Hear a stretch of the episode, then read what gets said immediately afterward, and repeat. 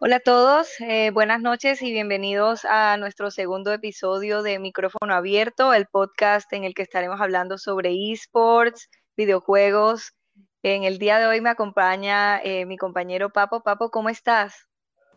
Hola Jay, aquí emocionado, bastante emocionado porque se nos llega ya el segundo capítulo de Micrófono Abierto, este podcast de Liga Elite en el que estamos hablando de deportes electrónicos y todo lo que tiene que ver con la escena latinoamericana de, esports, de gaming.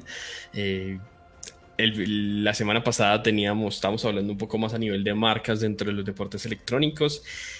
Y hoy tenemos un tema que está muy interesante, sobre todo para los seguidores de League of Legends. Así es, y para eso eh, hoy nos está acompañando eh, Jairo Urbina, mejor conocido como Celt. ¿Cómo estás? Eh, hola, muy bien. gracias por la invitación, Jay y Papo. Un gusto estar acá. Vale, y bueno, ¿qué tal si nos cuentas un poco a las personas que nos están escuchando y tal vez no te conocen mucho quién eres tú? pues soy Jairo Urbina, mejor conocido como Celt, eh, y juego League of Legends profesional desde hace tres años. Actualmente me encuentro jugando para Estral Esports en el rol de mid y estoy como a 10 o 9 días de jugar la Parmo Relegación para el ascenso a la LLA. Imagino que están muy emocionados por el resultado de la partida de ayer. Eh, y bueno, para entrar un poco en materia, cuéntanos un poco sobre eh, cómo se sintieron, eh, cómo se prepararon. Mm, bueno, la verdad es que fue lindo, ya fue chévere. Creo que nos habíamos sentido más hypeados antes, más emocionados cuando ganamos la final de México, porque creo que estuvo más difícil, la verdad. Creo que México era donde estaba la principal competencia, que era Teenage. Y luego ya una vez salimos al regional, ya el resto de equipos eran buenos, pero no tan fuertes. Así que estábamos bastante confiados y ya cuando ganamos era como un resultado esperado por frutos de nuestro entrenamiento y nuestra confianza. Así que nos sentimos bien igual. Ok, y bueno, sí, yo también he, escuchado, de hecho, pues no es por tirar hate, ¿no? Pero eh, a mi opinión personal sí considero que, México, sí considero que el nivel de México está bastante superior en comparación con el resto de, de, competencias de, de, Latinoamérica. ¿Tú por qué crees que... Norte, sí, norte. Quiero hacer esa claridad porque mi fuerte no es el LOL, pero sí he estado un poquitico de ateado el tema. Y sí, definitivamente, en México, ¿por qué? Y voy a empalmar un poquito con tu pregunta, Jay. ¿Por qué, qué creen, y tú que has estado en Colombia, pues eres colombiano, conoces un poco el contexto de las competencias en Colombia y ahora estás viviendo desde adentro de manera bastante exitosa eh, la, la escena mexicana? ¿Qué diferencia hay entre, entre México y Colombia, sin contar pues que además está Costa Rica y Ecuador, que son los otros participantes de la región norte, pero tú que conoces de primera mano, Colombia y México, ¿cuál es la diferencia? La principal diferencia parece que es el tema de infraestructura, el tema de dinero y apoyo que tienen estos esports. Ya, como se pueden dar cuenta, estoy en una gaming house, estoy en una oficina ahorita mismo donde cada uno tenemos nuestro espacio y nuestra computadora con los requerimientos necesarios para poder entrenar de la mejor manera y también porque se consiguen los necesarios roles para satisfacer las necesidades de jugadores y ya como tratándonos como profesionales. Y creo que esa es la principal diferencia, pues que en Colombia no todos los equipos tienen una gaming house, no tienen los recursos para una gaming house. Eh, tampoco se preocupan tanto por los jugadores. Por ejemplo, nosotros contamos con manager, contamos con analista, contamos con coaches posicionales, contamos con un coach bastante bueno. Y en Colombia apenas está iniciando y como que no se pueden conseguir esas cosas así tan fáciles sí, la mayoría de equipos tienen solo un coach. Y tampoco es que sea tan fácil arriesgarse así a hacer una inversión de una gaming house, porque en Colombia no, no creen mucho en eso, lo ven como un mito. Yo creo que más que no creer, es un tema de que no, lo que, lo que no hay es lo que precisamente lo que tú decías, esa capacidad económica, ese nivel de inversión que sí puede eh, existir en México. Ya, por ejemplo, pues conocemos el, el impacto que tienen las competiciones, de, sobre todo de esports, porque no solamente es League of Legends, Rainbow Six también tiene transmisión por, por canales de televisión. Y acá en Colombia apenas hace unas semanas empezamos a transmitir lo que era, creo que la Golden y la LLA dentro de, dentro de Señal Colombia. Eso es un avance, pero pues el impacto no es tan, tan fuerte. Entonces, yo recuerdo, y no sé si es un mito, me, me, avisan ustedes que son más de la escena lolera, que había un equipo colombiano, Dash 9, que tenía una gaming house en Colombia, ¿cierto? Eso, eso, eso es real. Sí, en los años 1600, pero sí. Y eh, creo que ha sido el único proyecto que se consolidó, que se puede considerar eh, grande en Colombia para este tema, o sea, dentro del incluso League of Legends, que es lo que, lo que más manda la parada y ahora pues que tenemos una liga nacional como la Golden, que tiene un impacto y, un, y una estructura, como lo decía el propio Cell, tan grande ni siquiera los equipos grandes están con esa capacidad. Es decir, Zeus, que es el que ganó en Colombia y que es triple campeón, creo que es. Tetracampeón. Tetracampeón, efectivamente. Eh, no se pueden dar ese lujo, incluso ni siquiera cuando estaban bajo la bandera de Matt Lions. Estral, pues sabemos, yo personalmente que los, que los sigo desde hace rato, eh, que tienen una gaming house súper buena, donde incluso creo que conviven los dos equipos, tanto el de Rainbow Six como el de League of Legends. ¿Cierto que sí? Sí, sí, Ah, listo. Estoy dateado, estoy dateado entonces. Papo lo sigue, pero por shooters. Él no, él de LOL nada. Y si te das cuenta, ambos equipos salimos campeones. Exactamente. sí, obviamente. Nos tratan muy bien, tanto los dueños como manager, y nos respetan mucho como jugadores y nos pagan también lo que creen que valemos y lo que nos parece justo. Sí, claro. Imagino que eso fue la, la, principal razón por la que preferiste escoger un equipo mexicano que un equipo colombiano. La verdad es que no. O sea, yo quería volver a Colombia, pero por temas de COVID no pude volver. Y ya era como una decisión que tenía que hacer por, o sea, ya por madurez porque quería seguir compitiendo y me pude haber quedado esperando en Furious a que algún equipo en Colombia me agarre, pero iba a ser dentro de mucho tiempo y capaz no, no iba a entrar a la liga desde el principio. Y en México sí tuve la oportunidad pues de Estral y lo hice y la verdad es que no me arrepiento de nada. Okay, Yo ahí tengo sí. una pregunta, Celta. Tú llevas dos temporadas con Estral, ¿cierto? No, solo una. ¿Solo una? Ah, ok. Sino que me ha parecido ver que en la. que en la close. en la de. No, en la apertura él estuvo en Furious Gaming. Que okay. de hecho estuviste jugando en un rol diferente al que tú.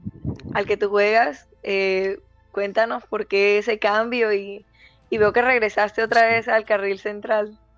Bueno, la verdad es que el entrenador de Furious Gaming, Onur, veía como que potencial en mí y creyó que yo podría hacerlo mejor que todos los top laners que, tendría, que tenía opción y pues se arriesgó conmigo así a que yo pudiera probar otro rol y creo que yo también estaba de acuerdo con la idea, me gustaba bastante jugar la top lane. Ya más allá de los resultados, siento que se me acomodó a mi estilo de juego. Creo que lo podía jugar bastante bien. Pero como que estadísticamente se nota que no se dio bien. Y decidí volver a la mid lane también fue por decisión de Estral. Porque no querían contar conmigo como top, sino como mid laner. Y creo que decidí volver a tomar el reto y bueno, aquí estoy. Que has estado, digamos, en, ambas caras de la moneda, me gustaría saber si sientes que hay mucha diferencia entre, por ejemplo, la Liga eh, Latinoamérica y, las LVP, bueno, especialmente en la de México, que es la que tú juegas. ¿Cómo te ves frente al equipo contra el que te vas a enfrentar en unos días? Mm, lo que sentí es que hay muchos equipos que tienen jugadores que no los guían bien. Por ejemplo, los peores equipos de la LVP son bastante débiles, así muy muy débiles, que se nota que sus jugadores no piensan muchísimo, no piensan cómo ganar el juego, sino que solo están ahí y, juegan por jugar. Y ya te das cuenta en la LLA que no pasa eso, ya todos los jugadores piensan, todos los jugadores eh, manejan un nivel de estrés muy, muy alto y todos ya son más profesionales, pues todos ya quieren buscar la manera de ganar el juego. Y también pasa que en la LLA pasa algo similar, pero ya más como más avanzado. Como que los equipos que están en tabla baja son equipos que son conformistas, que ya creen encontrar un estilo de juego y se quedan solo en eso. Y los equipos que están en, en tabla alta, en lo más alto, son los que más estrategias tienen y más pueden plantear cosas con los jugadores que tienen. Y bueno, eso es lo que pasa y creo que no hay mucha diferencia entre los equipos de LVP de tabla alta y la LLA de tabla baja. Ok. Estamos ahí cerca.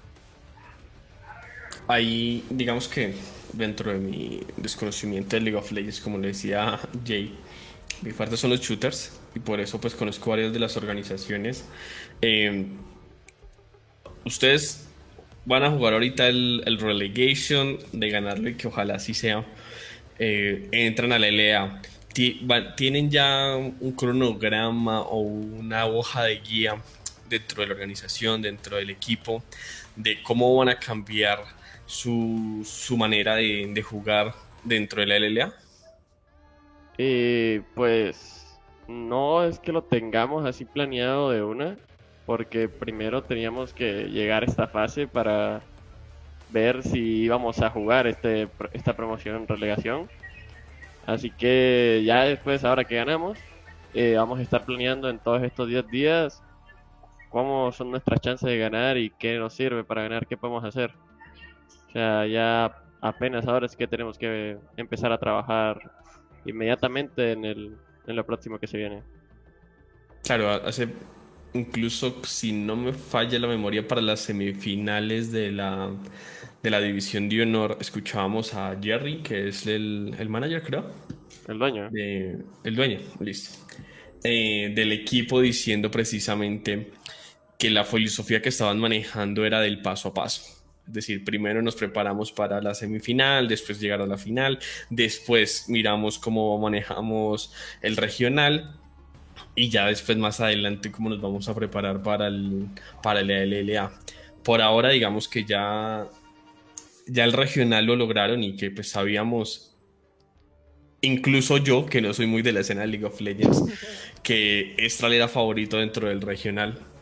Ahora el relegation, ¿ustedes consideran que, que va a ser igual de, complicado o van un poco confiados hacia, hacia el rival que se van a enfrentar? Mm, ya se va dificultando más el asunto, porque ya vengo de ahí y conozco los dos equipos contra los que voy a jugar. O jugué contra todos esos jugadores hace como una o dos temporadas atrás y los respeto como jugadores. Sé su talento, puede ser lo que pueden hacer. Así que me parece que, que les podemos ganar igual porque así como ellos, como los conozco yo a ellos, ellos me conocen a mí y también mi equipo que está avanzando mucho cada día. Así que veo que va a estar duro, pero creo que van a ser muy buenos los, enfrentamientos, muy reñidos. Sí, la verdad es que yo también espero una, una serie al mejor de cinco, por lo menos. Eh, que de hecho lo esperaba de, del regional, lastimosamente para Zeus no fue así. Em, entonces, no sé, uno se queda como, como fan, como espectador, uno se queda como con el mal sabor de, ah, quería una, final más larga. Em, espero que no sea así en, en la ascensión y por supuesto que, puedan subir eh, ustedes como equipo. Yo tengo otra pregunta, ya un poco devolviéndonos a, a, la pregunta de la que hablábamos inicialmente y es, sobre el tema de, los esports en Colombia. Eh, tú mencionabas pues que nos falta mucha infraestructura, obviamente eso es por falta de, mucho presupuesto, eh, pero ¿por dónde crees tú, desde tu perspectiva como jugador profesional, que deben empezar los equipos o las organizaciones o los jugadores o lo que sea eh, para, para poder desarrollar los esports en Colombia? Hmm, creo que, bueno, todo empieza por un owner, pues, por alguien que tenga unas ambiciones y aspiraciones de, un equipo o algo así. Y es muy importante esa figura. Por ejemplo, el dueño de Estral nos ha demostrado que él como owner también puede cambiar las cosas. Como que hay veces que nos va a remar así en entrenamientos y él tenía su trabajo aparte y decía, bueno, voy a ir a verlo. Y venía acá a la casa, creo que vive en Guadalajara, y la casa está en Monterrey, y ah. venía a regañarnos, así, a, que nos pongamos a trabajar con más seriedad y como que esa preocupación no la tienen todos los owners de los equipos. Como que los owners hacen que contratan a alguien más para que esa persona le trabaje el equipo. Y así como que lo importante es que todos los que estén dentro de la organización tengan la misma ambición, la misma idea. Y, por ejemplo, Pasa que contratas, o sea, eres buen owner, pero no contratas un buen coach. Así contratas a alguien que capaz es lo más barato que te salió y lo más que te rinde. Pero no le hiciste una entrevista previa sobre sus ideales, factores psicológicos que tiene esa persona y cómo quiera trabajar, cómo sea su planteamiento de trabajo con los chicos que va a entrenar. Y así toda, toda la organización tiene que importar, todo es algo esquemático, pues. Todo suma de hecho, no solo en, no solo en, jugadores, en, staff, sino también en, jugadores. Pues yo que eh, tuve la oportunidad durante el tiempo que estuve en, en Loto de trabajar en la parte de los tryouts, me di cuenta de que, y lo siento así, pues obviamente no estaban las demás, pero creo que ningún otro equipo hace una entrevista a sus jugadores en la parte psicológica para ver cómo están ellos. Eh, creo que solamente quieren como coger cinco que, que jueguen bien en cada línea y, no se preocupan tampoco por la sinergia, cómo van a empalmarse ellos en sus relaciones. Creo que también influye mucho el hecho de que en la mayoría de los players quieren jugar con sus amigos no por tirar hate, pero eh, sí, muchos players todavía en, Colombia y creo que también en Latinoamérica tienen todavía esas actitudes de si no contratan a no sé quién, entonces yo no juego y, eso no ayuda mucho al, progreso de, una organización, de un equipo y de la escena en general.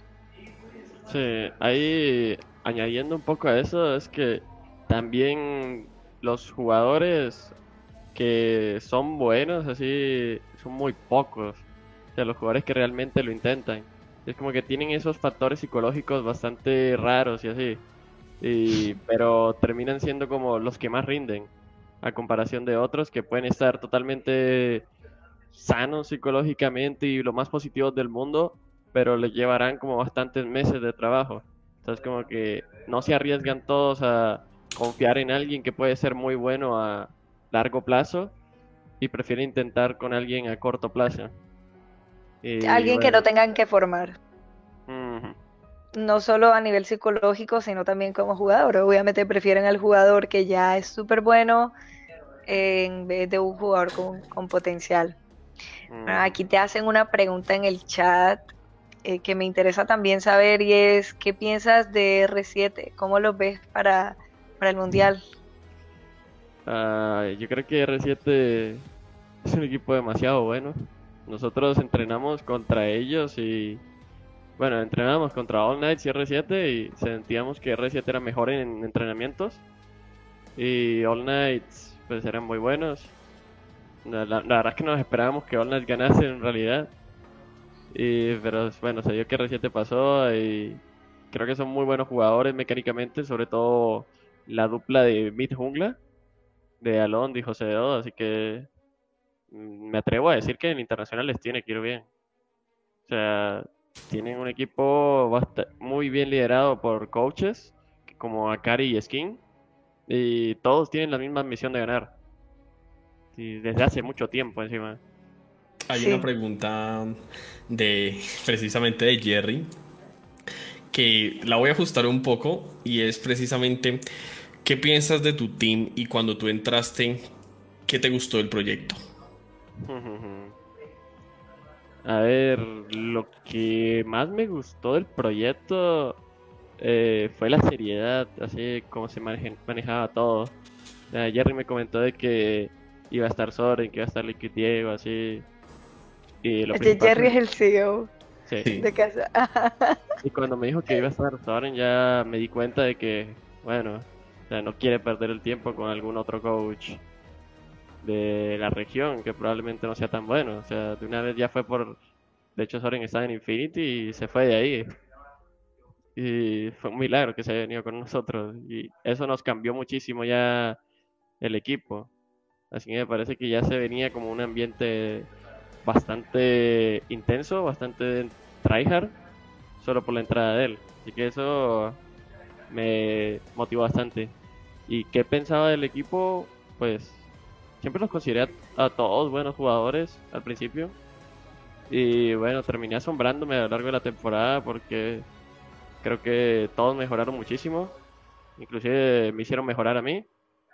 Y me parece que podemos seguir hasta para la LLA.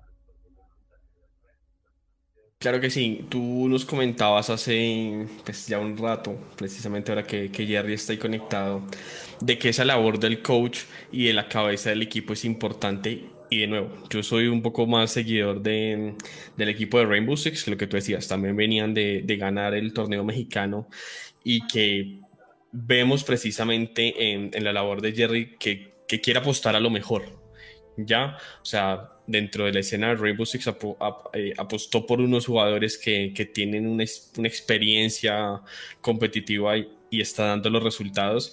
Y a nivel de, League of Legends también, o sea, lo que tú estás diciendo, escogió lo que el que se puede considerar el mejor coach de la región y la selección de los jugadores eh, también es, como lo estaba diciendo Jaylin, está más enfocado a, a queremos un equipo competitivo que sea capaz de ganar incluso lograr ser tricampeones, si no me falla la memoria, tricampeones de la división de honor.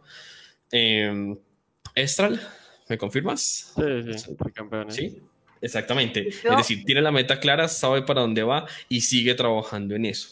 Ahora creo que el reto está en, entrar a la LA y no solamente entrar, sino sostenerse y dar unos, unos buenos resultados creciendo como equipo, que es algo que me parece que es importante, porque todos tienen que seguir demostrando, porque es que ya una cosa es enfrentarse contra, y no voy a esmeritar, contra Aztec, Aztec, em, contra Arctic, y otra cosa es ir contra, por ejemplo, un Isurus Gaming o un Rainbow Seven, que sabemos que su nivel y su, su respaldo también de organización es bastante grande. Sí, sí, sí. Estoy seguro que Estral si, llega a subir a la LLA, ya incluso cambiarían todo lo que puedan para que sea lo más óptimo el estar en el LLA. Tal vez hagan una estralciña, porque si no estoy mal, ellos en apertura del año pasado, año pasado ascendieron y ganaron esa misma temporada en la que ascendieron, ¿no? ¿O me equivoco de, equipo? No conozco mucho de la historia de, de Estral, así que no puedo corroborar esa información, pero seguro, seguro que sí. Yo creo que fue así. Yo creo que fue así. Creo que ascendieron eh, o sea, venían de circuito nacional y recién ascendidos eh, lograron quedar campeones. Que pues el año pasado no, lograron ir al regional porque como no habían jugado la apertura, pues fue, se me olvida el nombre de este equipo, de Cream, fue Cream. Ah, pero ya este año pues por fin lo lograron. Sí, han quedado campeones todas las DDH que han jugado. Aquí estaba diciendo Jerry que efectivamente Jay estás en lo cierto. Una pregunta de Jaime eh, Quintero y es, según tu opinión, ¿cuál es el meet más picante de la TAM? El más picante, mm, creo que Cody y, y Alon. Creo que los dos son muy buenos, el de Rainbow Seven y, y Azules. Creo que siempre estaba bastante difícil jugar contra ellos personalmente. Y, y ya, los dos son muy buenos. Cody es. no, soy muy fan, soy muy fan de él. Es muy buena, es muy buena. Sí, la verdad es que sí. Hay, hay jugadores que, que, están cogiendo mucho nivel en, en, nuestra región y que se están volviendo fuertes. Yo había visto que incluso en Latinoamérica se estaba adoptando un poco la idea de, de traer jugadores, sobre todo de Asia. Creo que en, en, algún equipo de Chile, si no me falla la memoria, había un jugador asiático. Eh, en All Knights también. Vale la pena potenciar eh, los jugadores de nuestra región y ver hasta dónde pueden llegar compitiendo, por ejemplo, en un Worlds. Eh, yo creo que los coreanos que han traído, específicamente coreanos, eh, sí son muy buenos, pero yo creo que no reemplazan a un jugador eh, de Latinoamérica aún, porque hace muchos cambios al equipo un coreano. Hace que, por ejemplo, el idioma principal no sea el español, porque les cuesta muy, les cuesta mucho entenderlo. Entonces, siempre es como que hablar en inglés y no se terminan de adaptar en inglés algunos del todo. O sea, Creo que también en Latinoamérica hay talento. Creo que solamente estamos un poquito atrás y tenemos que identificar qué persona puede tener ese potencial. Creo que ya tiene que venir por los factores psicológicos, por, por estudiar, alguien que realmente estudia a los jugadores. Y creo que eso sería muy bueno en Latinoamérica. Aprovecho que estás hablando del factor psicológico y que Jay está aquí, que también está enfocado en todo el tema de psicología deportiva.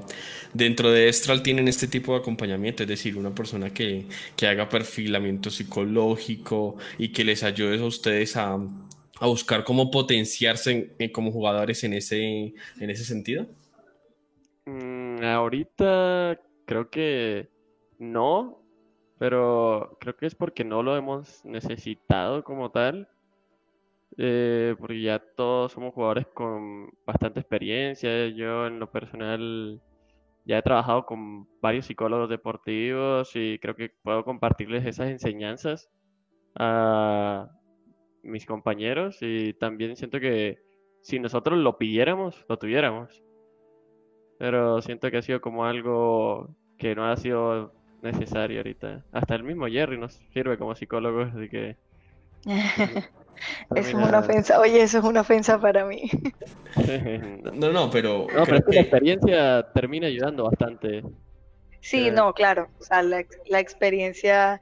Eh, o sea, todo lo que ha vivido una persona sirve para apoyar al los jugadores que tenga, todos. Exactamente, yo creo que más que psicológico es motivacional. O sea, para los que hemos seguido un poco la, la carrera de Estral, eh, pues sabemos que Jerry es una persona que le mete muchísima energía, muchísimas ganas a los proyectos, que por eso Estral hoy en día es uno de los de las organizaciones más exitosas dentro de México y yo creería que Latinoamérica Norte en su manera como están adoptando las cosas y lo que tú estás diciendo. Eh, no se maneja como un proyecto más, sino que definitivamente creo que está muy clara la meta de que quieren llegar a, a ser un equipo top de la región, así como lo puede ser Infinity, como lo puede ser eh, Isurus, Rainbow Seven y estos equipos que pues ahora, y lo digo sobre todo por Isurus, que es otro equipo que he seguido bastante, pues tienen un, una estructura eh, como equipo bastante, bastante grande y vemos que Estral no quiere quedarse atrás, o sea, quiere estar siempre ahí y creería yo que eso es como cuando, cuando se invierte no solamente en recursos, sino en tiempo y en, en ¿cómo se llama esto? En darlo todo por, por un proyecto como este, pues los resultados se ven y pues precisamente lo estamos viendo por parte de ustedes que están ya muy, muy cerca de, de entrar a la máxima competencia y que seguramente les va a ir bastante, bastante bien en el caso de que lleguen a entrar. Una pregunta para ti. Estuviste en, eh, un equipo que jugaba la, la LLA. Ahora desde, desde, desde la división de honor pasas a la LLA. ¿Cómo ves a ti y a tu equipo preparado para, para si les toca entonces enfrentarse ya contra un Azules, contra un Furious, contra un All Knights, contra estos equipos que sabemos que, que son bastante, bastante fuertes. Eh, creo que sí podríamos ganarle a los de tabla baja, definitivamente. Pero creo que aún contra tabla alta nos falta como más esa costumbre y capaz más ambiente profesional. O sea, más estar ahí, pues, estar en la LLA. Y si nos sintiéramos así, como que todos estuviéramos en la LLA, creo que sí podríamos darle pelea a todos los equipos sin problemas. Pero por ahora, siendo realista, solo a la tabla baja podríamos ganarle. A, los bottom 4. Ok. Sí, igual, pues es un. Es un reto importante que se viene y que seguramente ustedes lo van a manejar de una manera eh, bastante fuerte como organización, creería yo. Alguien me pregunta por interno, no voy a decir de qué equipo, de que si te llegase una propuesta buena, interesante, un equipo que te muestre un proyecto a futuro, ¿te devolverías a Colombia? Mm, bueno, pues obvio que si realmente me, me es rentable y, me, y es totalmente interesante, Sí, podría volver a Colombia. En realidad, uno como jugador lo que busca es como que, que todo esté estable, así, estabilidad tanto emocional como económica. Y si, por ejemplo, tengo una buena oferta de algún equipo de Colombia, la podría considerar. no indico nada de que me vaya a ir de extra. No, no, no. Incluso lo que te digo es viendo que Colombia le falta un poquitico más en el desarrollo y creo que le vendría bien jugadores de tu, de tu nivel. Voy a poner otro que sé que es todo un rockstar dentro de la escena de League of Legends latinoamericano, pero por ejemplo un Cotopaco que también puede ser una persona que, que puede aportar a los equipos de aquí y seguramente en un regional eh, esté un poco más reñido. Digamos que no haya tanta diferencia como lo hubo en este regional que, que acaba de pasar. Sí, estoy de acuerdo eso, eso vale la pena. Digamos que si, si en algún momento alguna organización, un CEO le gustaría armarse, armarse un equipo colombiano que tenga un nivel bastante alto y que quiera contar contigo, ese sería un proyecto viable. ¿Tuviste ofertas en Colombia recientemente? Eh, bueno, recientemente, hace cuando ah. estaba buscando equipo Exacto. a mitad de temporada, Sí, de hecho, que tenía planeado entrar al mismo CEDU 5. Tenía visto ahí cambiar de rol y jugar con, con Howler. Y pasó que simplemente no puedo volver a Colombia. También. Pero mejor. También estuve pendiente de entrar a Wigers. Y creo que también hablé con Loto Gaming. Y bueno, la verdad es que no tuve opción. Y no me arrepiento de nada, como digo, estoy ganando y hace poco les gané. Claro, claro, claro. Eh, bueno, me gustaría hacer un par de preguntas un poco off topic. Eh, la primera es, ¿crees que pasamos a la fase de grupos por fin en el Mundial? Yo siempre digo que Latinoamérica es una región fuerte, que ya debemos considerarnos como tal. Y creo que antes el factor psicológico de no creernosla era como un problema, una debilidad, pero siento que cada vez que pasa el tiempo ya somos más conscientes de eso, más fuertes. Y ahora Latinoamérica, yo te digo que tiene que pasar a la fase de grupos. Mira, es que, es que Sí, yo, también espero que así sea. Pues, yo sé que Papo no, no sigue mucho el competitivo de League of Legends porque, porque no lo juega, pero yo sí espero que por fin podamos pasar. Incluso yo voy a hacer una aclaración. Eh, no estoy muy pendiente de las fases regular, no estoy muy pendiente de, del día a día de las competencias, pero pues obviamente cada vez que llega al Worlds mm, me gusta ver cómo le van los equipos de la región, incluso no solamente en, en League of Legends, sino también en muchos otros deportes electrónicos de nuestra región, que sobre todo los MOBA. No, no lo entiendo mucho, o sea, la verdad es que a mí el League of Legends me habla en, coreano, pero, pero pues entiendo si vamos, si, si la región va bien, si no va tan bien. Por ejemplo, ahora que se jugó equipo colombiano y contra equipo mexicano en el regional, pues intenté datarme un poquito de quién estaba en cada roster, quién era favorito, qué ventaja tenían unos sobre otros un poquitico de contexto. Igual me gusta bastante el tema de los, de los deportes electrónicos. Yo sí voy a hacer una pregunta off topic, porque no es de League of Legends, sino un poco más de tu vida personal. Y es, ¿cómo manejas tú el tema de estar lejos de tu familia? ¿Cómo has manejado todo el tema de competir a nivel profesional y decirles a ellos, es que mm, esto ya no es un juego, sino que es una profesión? A ver, pues esa historia fue como hace tres años atrás. Yo la verdad tenía 17 años y estaba a punto de entrar a la universidad. Ya tenía todo planeado y como era de los mejores jugadores de la región, me contactó un equipo profesional para que sea de suplente y pueda intentar adaptarme a la vida profesional. Y yo sin dudarlo ya me quería ir, quería porque era como una ambición que tenía, una meta.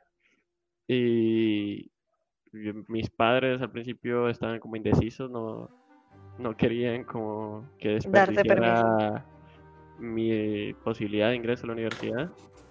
Así que me decían que no, pero luego después los jugadores del equipo este insistían mucho en que fuera y incluso la mamá de Cotopaco, porque fue con Infinity, con Cotopaco que estaba, habló con mi mamá para que me dejara ir a... Qué linda.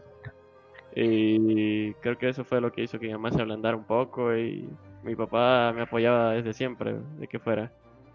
de hecho, creo que eso cambió un poco porque me parece que hace un tiempo vi por ahí, por las redes, tu mamá mandándote mucho cariño eh, sí, mi amor es mi fan. Defendiéndote de los haters. Sí. Cambia con el tiempo y ahora mi mamá me apoya a morir y, y siempre está pendiente. Y creo que lo de la distancia, de estar lejos de mi familia, al principio sí era como un poco incómodo porque dependía de ellos, pues. Pero luego ya después aprendí como a también poder estar lejos de ellos, que es algo que tenemos que hacer en nuestras vidas, al fin y al cabo. ¿Qué es lo que más extrañas de Colombia? Eh, la comida, la comida sin lugar a duda. La comida en México es muy buena, pero la comida en Colombia es única. Pero tú quieres salchipapa. arepa, salchipapa, yuca, todo eso. Y bueno. ¿Ya te acostumbraste al picante? No, imposible. Eso me mata el estómago. Todavía. ¿Cuánto llevas tú en México ya?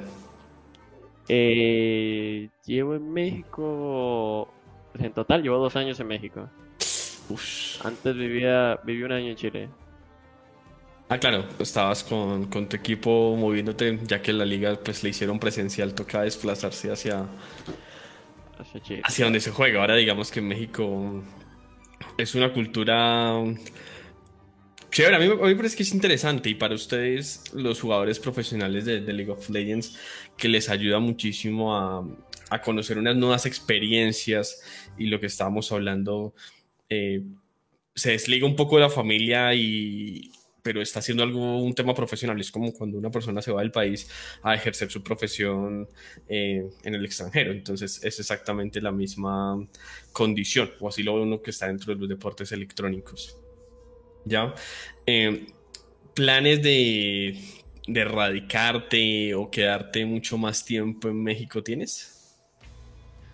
Y no sé, la verdad, creo que ahorita estuve como planeando retirarme del competitivo, darme un descanso, porque ya estuve tres años en la misma jugada y capaz necesito pues darme un tiempo para mí mismo y no sé, empezar a descubrirme a mí más como persona, descubrir que me gusta, darme más tiempo para mí, porque aquí es como un ambiente más de trabajo, más de profesionalismo, más de enfocarme solamente en el videojuego. Y ya. Yo sí quisiera saber, um, desde tu perspectiva de jugador, por qué los jugadores de League of Legends se retiran tan temprano del competitivo. Para allá iba yo. Digo, porque Papo, que, que es un fan de los shooters, pues tiene muchos conocidos de 30, 30 y pico de años, todavía jugando al Counter Strike, eh, pero en, en LOL eso no pasa, o sea, vemos jugadores como, como Plugo que se retira así en, en la flor de su carrera, o, Odi que pues no ganó nada este año, pero, pero todos sabemos que es un excelente jungla y, y que todavía tenía mucho para dar. Eso voy a meter ahí Jake Ben antes de que responda. Y para allá iba, justamente estaba escuchando un podcast esta semana o la semana pasada que hablaba de por qué los jugadores de League of Legends se retiran tan rápido, tan jóvenes. Es que no, no llegan ni a los 25 años y ya se están retirando. Versus lo que estábamos hablando de jugadores de, de shooters y puntualmente de Counter-Strike que todavía tienen 32 años y están compitiendo a nivel profesional, como el caso de, de, de Fallen en Main in Brasil, eh, acá en Colombia, yo no quiero hacer spoiler ni tirarle a nadie, pero pues Cicli ya es una persona que lleva bastante rato dentro de la escena competitiva. Eh, mientras que eh, los jugadores de, del LOL, como que, ¿crees tú que la edad condiciona el modo de juego más que la experiencia? Mm, respondiendo a tu pregunta, creo que la edad no, o sea, hasta cierto punto condiciona, pero también te da una ventaja. Entonces, creo que también depende de, cuánto tiempo llevas jugando y así. Eso depende de qué tan grande va a ser la ventaja que vas a tener sobre otros jugadores. A mí me queda una duda y es un tema que voy a empezar a comparar. Mm, dicen, no me consta, nunca he competido a nivel profesional, que ya después de los veintitantos años, cerca de los 30 años, los jugadores de shooters pierden reflejos para hacer un strafe, para hacer un, pues, no sé, movimientos mucho más agresivos que requieren de total concentración. ¿Eso también le puede pasar a los jugadores en League of Legends? O sea, que con los años pierden capacidad de reacción, de análisis, de cómo responder a una partida. Claro, honestamente no lo sé porque solo tengo 20 años. Porque solo tiene. No, pues te respondo yo la pregunta como psicóloga. Em, obviamente a nivel eh, neuronal, a medida que, pasas de una etapa del desarrollo a otra, pues hay un, conjunto de cambios cognitivos y físicos y, emocionales y etcétera, etcétera. Em, eso, digamos, sería la normalidad o sea, la, la curva normal, pero yo creo, y como te digo, no he leído, desafortunadamente no hay ningún estudio que hable sobre eso, pero no creo que un jugador de Counter-Strike o de cualquier esports que está constantemente entrenando ese tipo de habilidades psicosociales vayan a, eh, eh, perdón, eh, cognitivas, vaya a tener una disminución de, de esas habilidades con, con, el cambio de, digamos, de la adolescencia a la adultez. O sea, no, no creo que eso pase porque estás entrenándolo constantemente, entonces no debería eh, disminuir, sino por el contrario, debería mejorar. Pero es un tema muy interesante, de hecho me quedo con eso, lo voy a anotar aquí. Tengo eh, varios colegas, tengo varios colegas que, que, creo que sería un tema muy interesante para, para un próximo capítulo. No, sí, sin duda. O sea, no, y era precisamente porque pues, un tema que estamos tocando aquí, usted tiene 20 años, quiere decir que, que precisamente demuestra que la escena profesional cada vez va para más jóvenes. O sea, dice que con 17 años ya me fui a jugar a nivel profesional. Es que 17 años, o sea, uno es menor de edad todavía. Eh, y eso, o sea, ¿a qué, ¿a qué, edad entonces empezaste tú, Celt, a jugar League of Legends y en qué momento te diste cuenta que tenías el nivel para jugar a nivel profesional? Hmm, la empecé a jugar a los 12 años. Ah. Y luego como a los 15 fue que realmente me di cuenta que podría ser bueno. Y ahí como que entré a varios equipos de Colombia y me iba bastante bien en algunos. Eh, de hecho fui subcampeón de Colombia, así teniendo 16 años. Y también había había bastante competencia, re joven, Cotopaxi con ese entonces tenía los mismos, 15 años, 16, y nos enfrentamos a cada rato y, y como cada jugador fue creciendo así muchísimo. ¿Qué consejo? Pues ya se nos está acabando un poco el tiempo, pero eh, ya para, para ir cerrando, ¿qué consejos le podrías dar tú a, jugadores que están como, como tú, como ese Cel de 15 años, ¿qué consejo te habría gustado recibir de una persona con, tanta experiencia como tú? Definitivamente creo que es más como de ambición. Si tú quieres algo, vas a tener que luchar por ello, vas a tener que sacrificar muchas cosas, sobre todo sacrificar. Yo creo que en esa época era cuando tenía que salir con mis amigos, cuando tenía que ir a fiestas, que tenía que, no sé, hacerme un poco más social y sacrifiqué esa parte porque quería pasármela jugando, practicando jueguitos en la computadora. Y ah, terminé siendo un jugador profesional.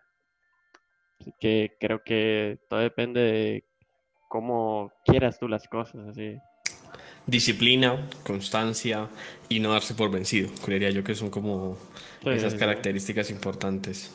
Exacto. Perfecto.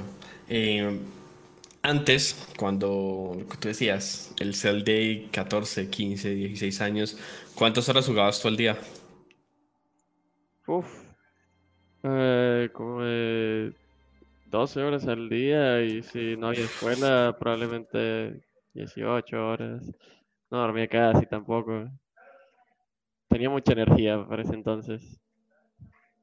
Pues sí, bueno, y ahora que están ya en un ritmo profesional, me imagino que, que igual deben de tener sus descansos y sus tiempos de dispersión y ya creo que está a otro nivel lo que decíamos. El tema de la profesionalización quiere decir que no, uno no está jugando desde que se levanta hasta que se acuesta, sino que sí es importante momentos de compartir. Ustedes si no me falla la memoria, tienen un patio grande en, la gaming house donde se reúnen, donde...